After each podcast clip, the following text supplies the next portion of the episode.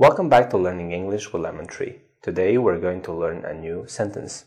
If you want to go to the post office and send something, you can use this sentence. Hello, I'd like to send this package to New York. Hello, I'd like to send this package to New York. Hello, I'd like to send this package to New York. Hello, I'd like to send this package to New York. Package is a word used in American English, while in British English, word parcel is used. Parcel. Package and parcel.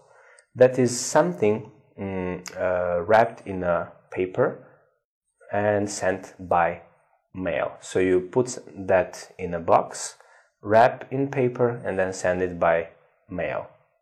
Thank you for watching. See you in the next video. Thank you.